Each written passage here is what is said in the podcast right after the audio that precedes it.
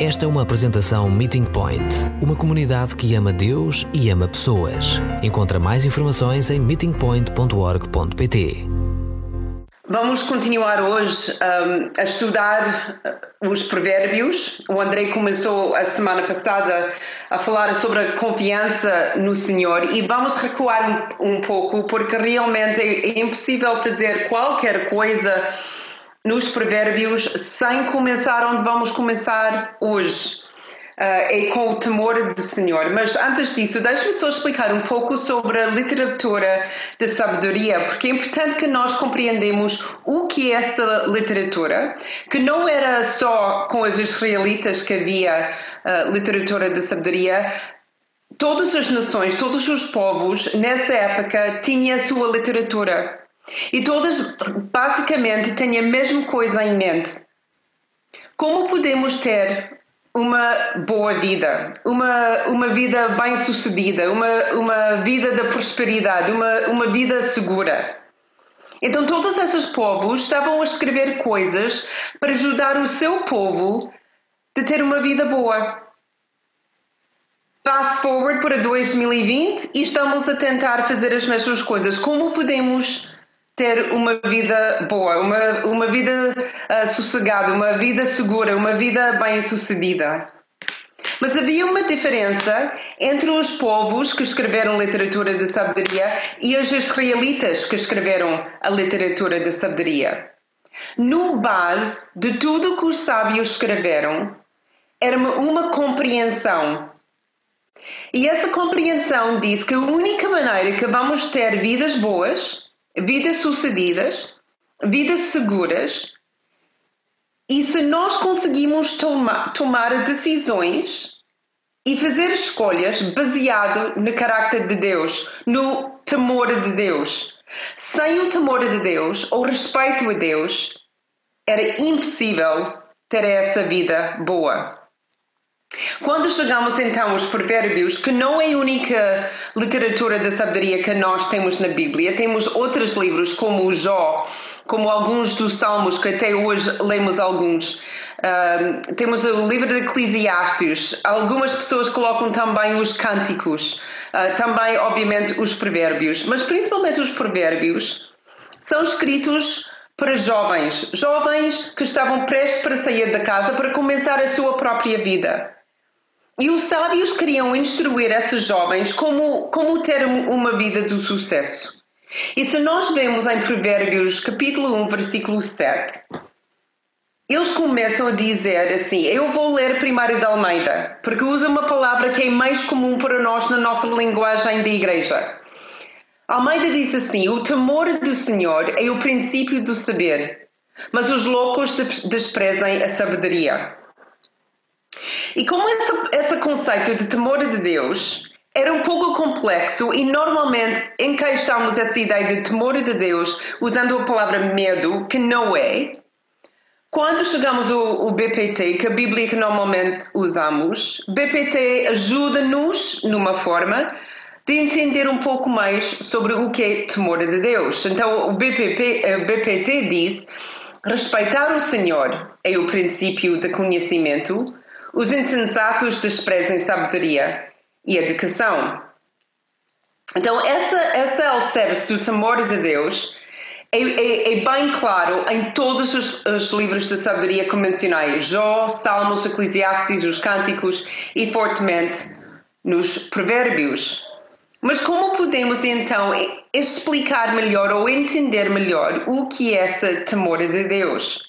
Porque para mim, só usar a palavra ou mudar esse conceito para usar a palavra respeito não é suficiente. Porque a palavra respeito, apesar que, que é uma parte de temor de Deus, eu acho que o conceito é muito mais rico. Então, como, como podemos explicar, como podemos compreender o temor de Deus? Então, vamos começar primeiro a entender o que não é temor de Deus. E o temor de Deus não é medo. Lembras quando eras uma criança e já falei com várias pessoas e então eu, eu sei que essa, essa transborda qualquer cultura, porque eu fiz isso no Canadá, eu, eu conheço montes de pessoas que fez isso no, no, em Portugal. Quando eras uma criança, à noite, independentemente se era inverno ou verão, quem não ficou por baixo de todos os cobertores, sem, sem pele, dedos, nada a sair para fora, porque tinha medo que alguma coisa por baixo da cama ia tocar-te ou agarrar-te.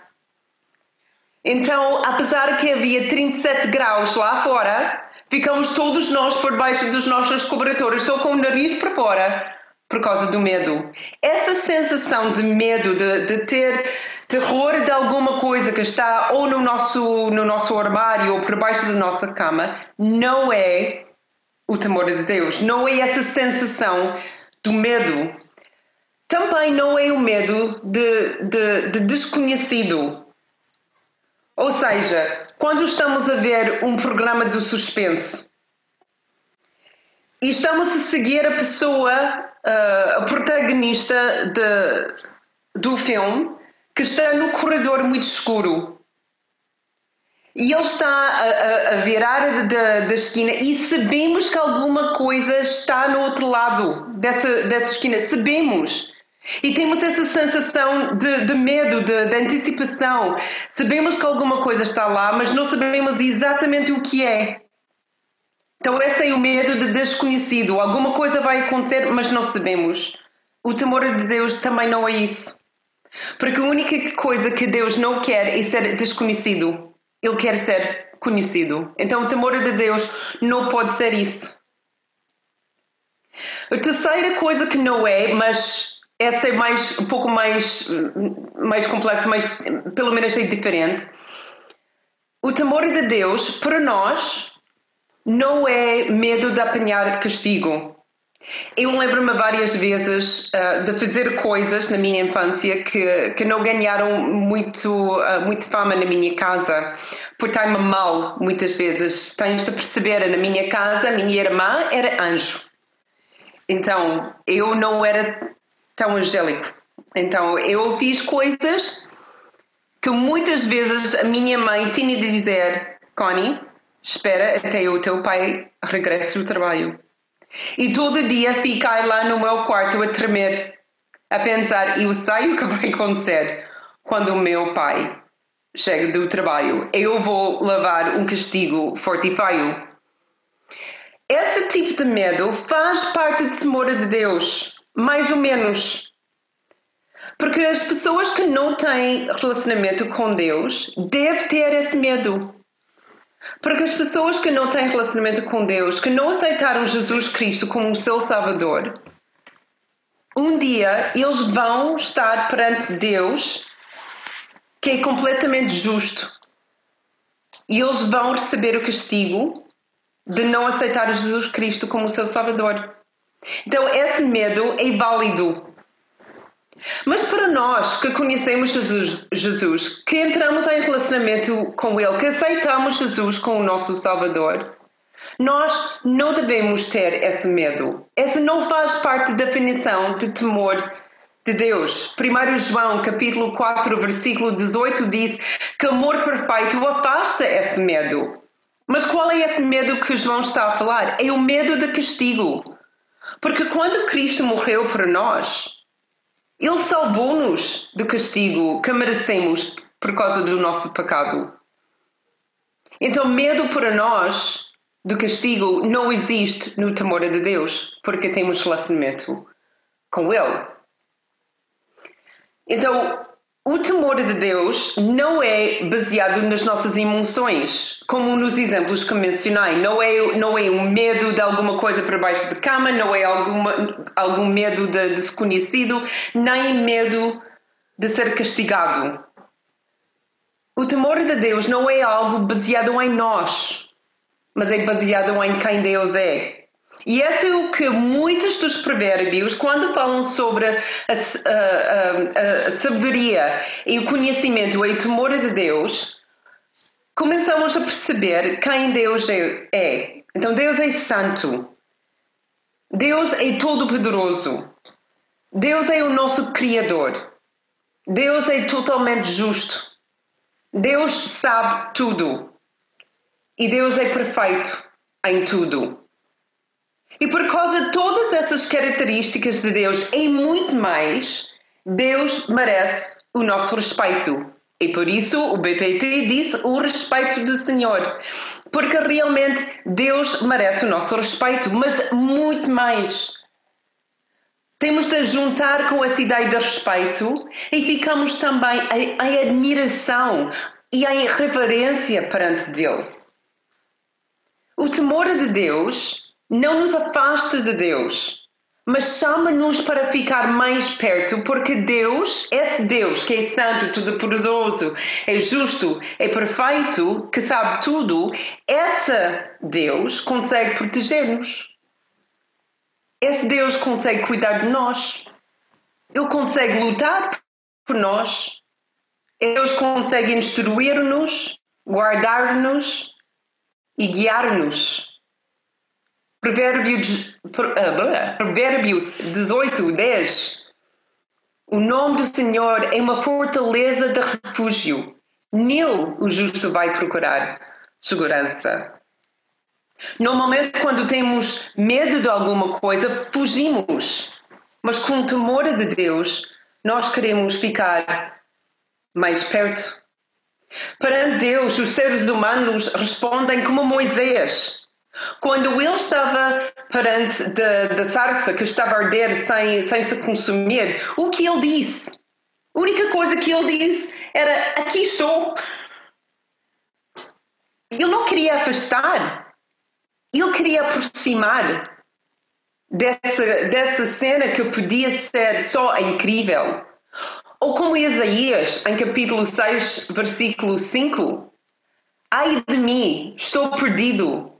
Sou um homem de lábios impuros, que vive no meio de um povo de lábios impuros. E vi com os meus olhos o Rei, o Senhor do universo. Então, essa, essa ideia de, de reverência completa, o, o momento que ele ficou sem muitas coisas para dizer, com certeza ele achou que ia morrer por causa do esplendor que estava na sua frente. Ou podemos ser como o apóstolo Paulo em Atos capítulo 9, quando ele viu uma luz que vinha do céu. E dentro dessa luz era a voz de Jesus que falou com ele. E o que Paulo fez? Caiu por terra.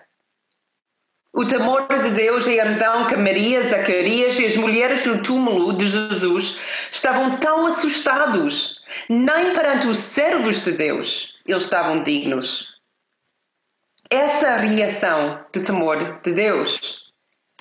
Imagem que tenho é estar nas montanhas onde cresci e passar a maior parte da minha vida antes de Portugal, vivi numa zona com, com muitas montanhas e fiz muitas caminhadas nas, montan nas montanhas.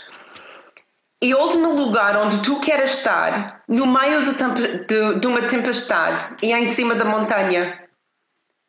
Porque em cima de uma montanha, quando há uma tempestade, tudo, tu consegues sentir tudo cada relâmpago, todos os travões, o vento, a chuva, é assustador e podes cair, tu sabes que podes cair. Essa tempestade mete medo. Quando entendemos o poder dessa tempestade, mete respeito.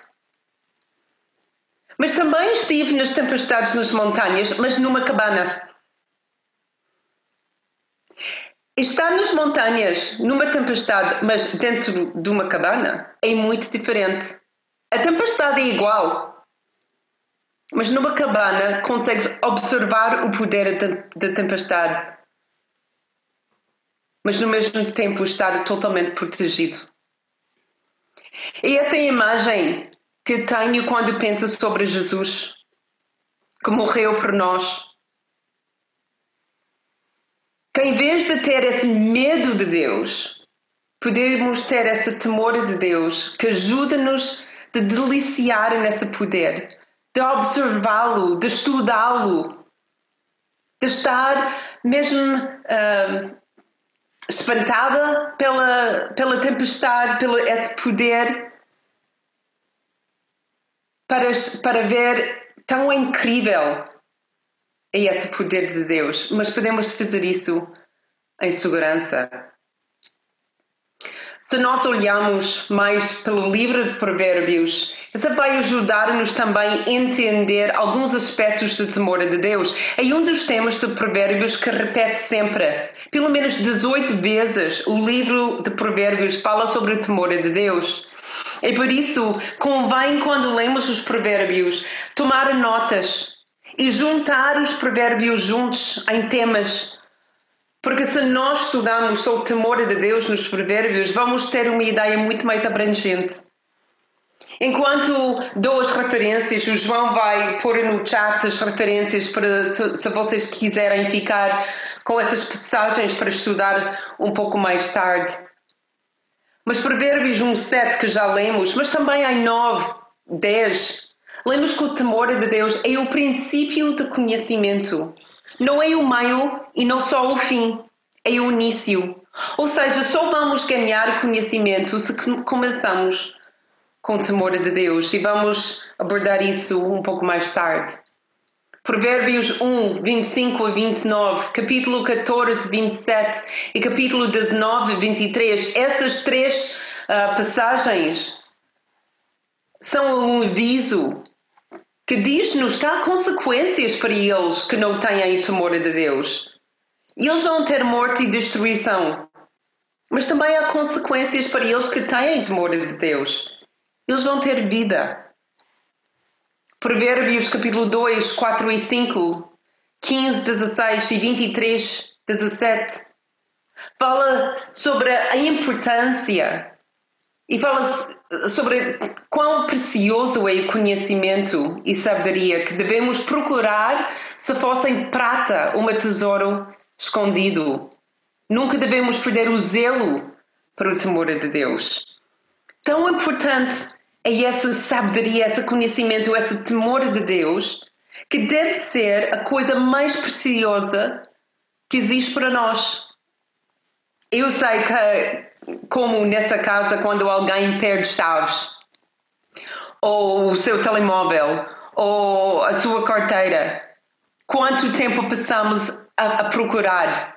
Ninguém diz, ah, não faz mal. Eu sei que até encontramos essas coisas, chaves, o telemóvel ou carteira, todas as pessoas estão a, a procurar isso. E é o que, o que os sábios querem ensinar-nos, com esse rigor, com esse empenho que nós devemos estar a buscar sabedoria. É tão precioso, muito mais precioso do que qualquer chaves ou carteira ou telemóvel. Provérbios capítulo 3, versículo 7 e 8, 15, 33, 22, 4. Essa explica-nos as pessoas. Quais são as pessoas que tem temor de Deus. Em todos esses versículos, diz só os humildes têm o temor do Senhor. Provérbios 8, 13, 24, versículo 21. Para ter o temor de Deus, temos de fugir do mal e até detestá-lo. Não podemos ter temor de Deus e, e amar e gostar ou até aproximar o mal ter coração dividido, com mente dupla, não vamos ter a temor de Deus. Nós temos de ter um coração, uma vida íntegra para ter o temor de Deus. Provérbios 14, 26. Quem tem o temor de Deus tem uma fortaleza, um lugar de segurança. E aí podemos viver as nossas vidas até no meio de um vírus, ou de uma tempestade, ou de um tsunami, ou de crise financeira. Não importa o que é nas nossas circunstâncias. Quem tem o temor de Deus tem uma fortaleza, um lugar de segurança. As pessoas sábias afastam do mal porque eles compreendem o valor do temor de Deus. Eles entendem a grandeza de Deus e e a sua própria fraqueza. Ficam perante Deus sem medo de Deus, mas sim com humildade, com reverência e com respeito. É com essa postura que os sábios então estão numa posição de aprendizagem, de ouvir, de observar e de repetir. Só quando, quando somos humildes, estamos dispostos de aprender alguma coisa, porque os humildes percebem que há muito para aprender. Os humildes, eles que não são arrogantes, conseguem ouvir o que as outras pessoas estão a dizer porque acreditam que as outras pessoas têm alguma coisa a dizer. As pessoas que dão respeito a outras pessoas, principalmente Deus, conseguem então receber dele, porque percebem quem ele é. Mas agora, como aplicamos isso no nosso dia a dia? Porque esta foi muito importante aos sábios. Eles não queriam falar sobre teologia ou, ou, ou até teoria. Os sábios eram altamente práticos. Toda a, a, sua sabedoria tem de ser praticado, praticada e pra, praticável para esses jovens que estavam a sair. Então, para mim também, não vale a pena só falar uh, como conceito o temor a Deus se nós não conseguimos aplicar o temor a Deus. O que é se quer dizer, por exemplo, amanhã da manhã, quando acordamos? Uma coisa que percebi-me ao longo de ler, o, de, ou durante o tempo de ler os provérbios e entrar em alguns salmos, é a importância da manhã. E não sei se vocês são, são grandes fãs de manhã, ou se gostam mais da tarde ou à noite. Mas, independentemente do, dos nossos gostos, dos nossos ritmos, cada um de nós temos de acordar. E a pergunta que os salmos às vezes fazem e os provérbios estão a, a tentar ensinar-nos e o que acontece logo de manhã? E eu acredito que o sábio diz que cada manhã, antes da ceia de cama, devemos dirigir os nossos mentes e os nossos corações a Deus. E essa é alguma coisa muito prática que gostava de desafiar-nos de fazer esta semana. Antes de pôr os pés no chão, cada manhã, a pensar sobre Deus. Quem é Ele? Pensa num aspecto dele ou, ou 30 aspectos dele, depende do vosso nível de energia. Mas começa o dia com Deus. Salmos 139. E um desses, desses salmos que muitos de nós conhecemos, mas também fala sobre, sobre a manhã. Salmo 139, versículos 17 e 18. Mas para mim, que preciosos são os teus pensamentos, ó Deus que misterioso é o seu conteúdo. Se eu quisesse contar, seriam mais do que, um, do que a areia. E se pudesse chegar ao fim, ainda estaria contigo. Cada manhã podemos pensar sobre essas mil coisas, mais que a areia sobre o nosso Deus. E essa vai ajudar-nos a ter temor de Deus quando pensamos sobre quem Ele é. Segunda coisa que podemos fazer, e todos os dias busca conhecimento e sabedoria, e não desistimos. Como disse, é como tesouro, é a coisa mais preciosa que conseguimos encontrar. E por isso merece o nosso esforço e o nosso tempo. Provérbios capítulo 2, versículo 3 e 5 se pedires inteligência e entendimento com todo o teu coração, se procuras quem, como quem procura a prata, se buscares como tesouro escondido, então compreenderás o que significa respeitar o Senhor e chegarás ao conhecimento de Deus. As respostas à nossa realidade não são fáceis e as respostas não são automáticas. Precisamos de estudar, de observar, de tentar e provavelmente falhar algumas coisas. E o sábio percebe que só pedir sabedoria sem buscar sabedoria não é, não é nada. E muitas vezes pedimos nas nossas orações sabedoria, mas não fazemos nada para buscar sabedoria. Só queremos alguma coisa cair em cima de nós sem tentar. Mas Deus quer que nós procuramos, que nós tentamos, que nós observamos, que nós usamos o que já temos. E já é número 3. Aplicamos o que já sabemos essa faz parte da sabedoria. Os provérbios não, não têm ordem necessariamente, mas algumas coisas, alguns conceitos usam o outro conceito para crescer e ficar e tornar uh, uh, o provérbio ainda mais rico. Já temos conhecimento, já temos alguma sabedoria.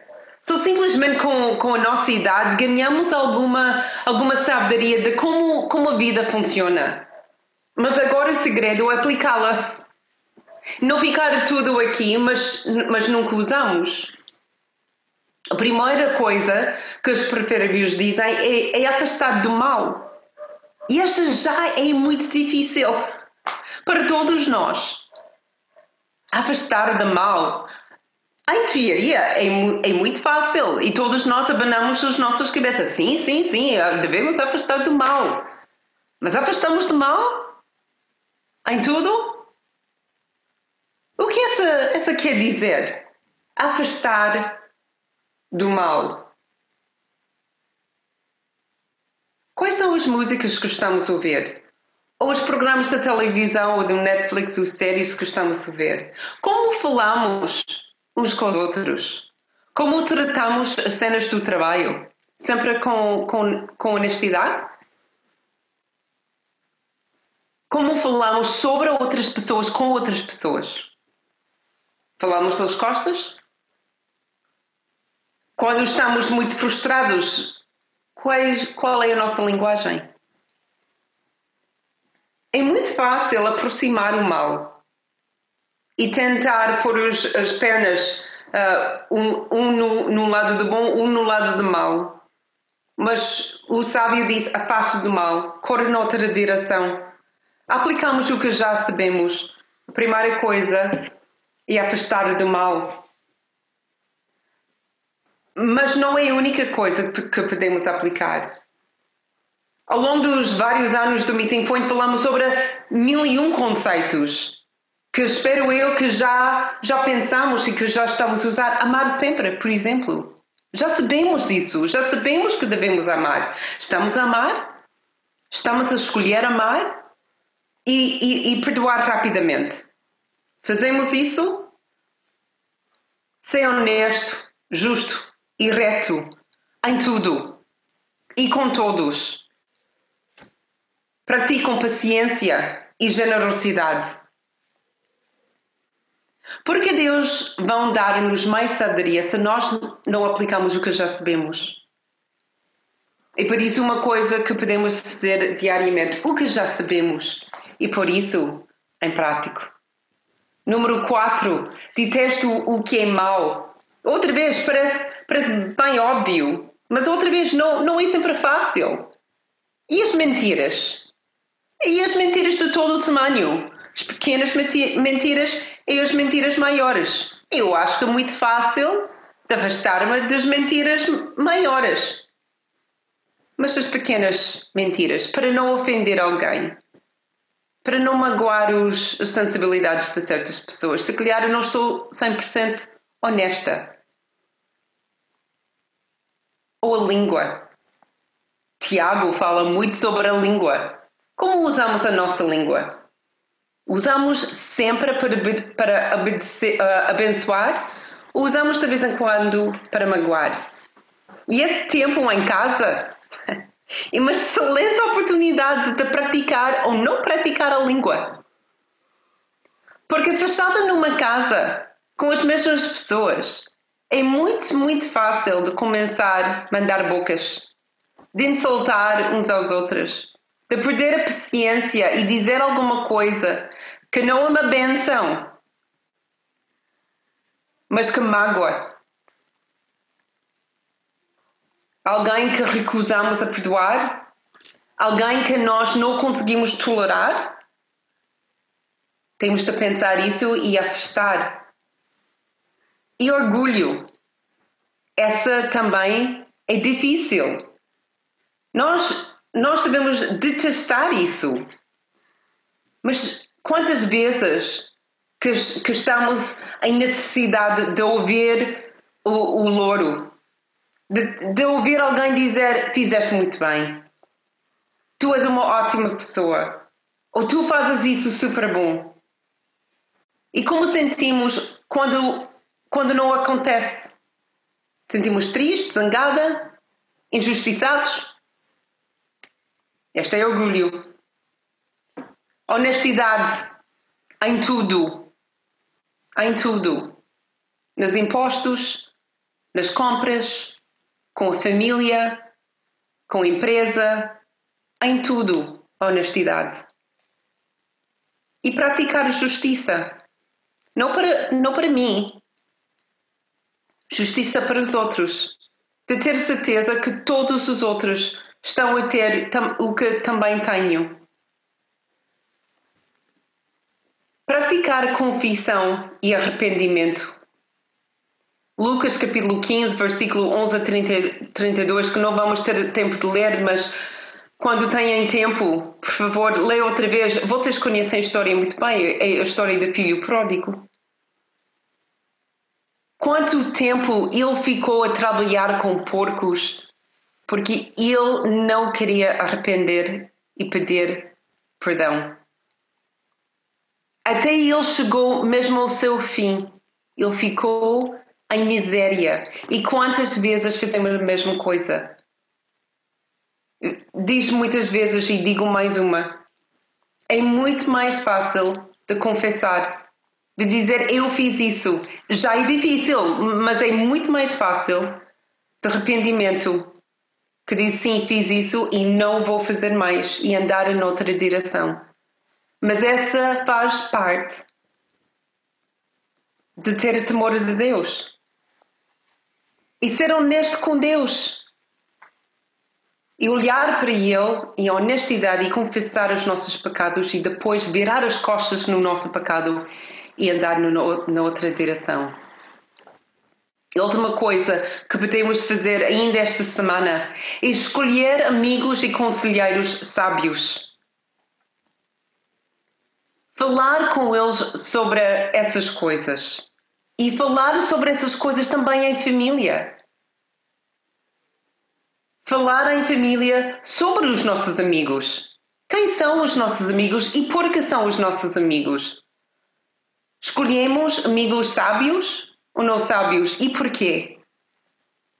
Porque ninguém está nessa caminhada sozinha. E Provérbios fala sobre a importância de caminhar juntos com, com pessoas também igualmente sábios. Para concluir, lembra-vos também Tiago, capítulo 1, versículo 5. Se alguém não tem sabedoria suficiente, peça a Deus, que dá a todas da graça, sem humilhar ninguém, e se lhe há dada.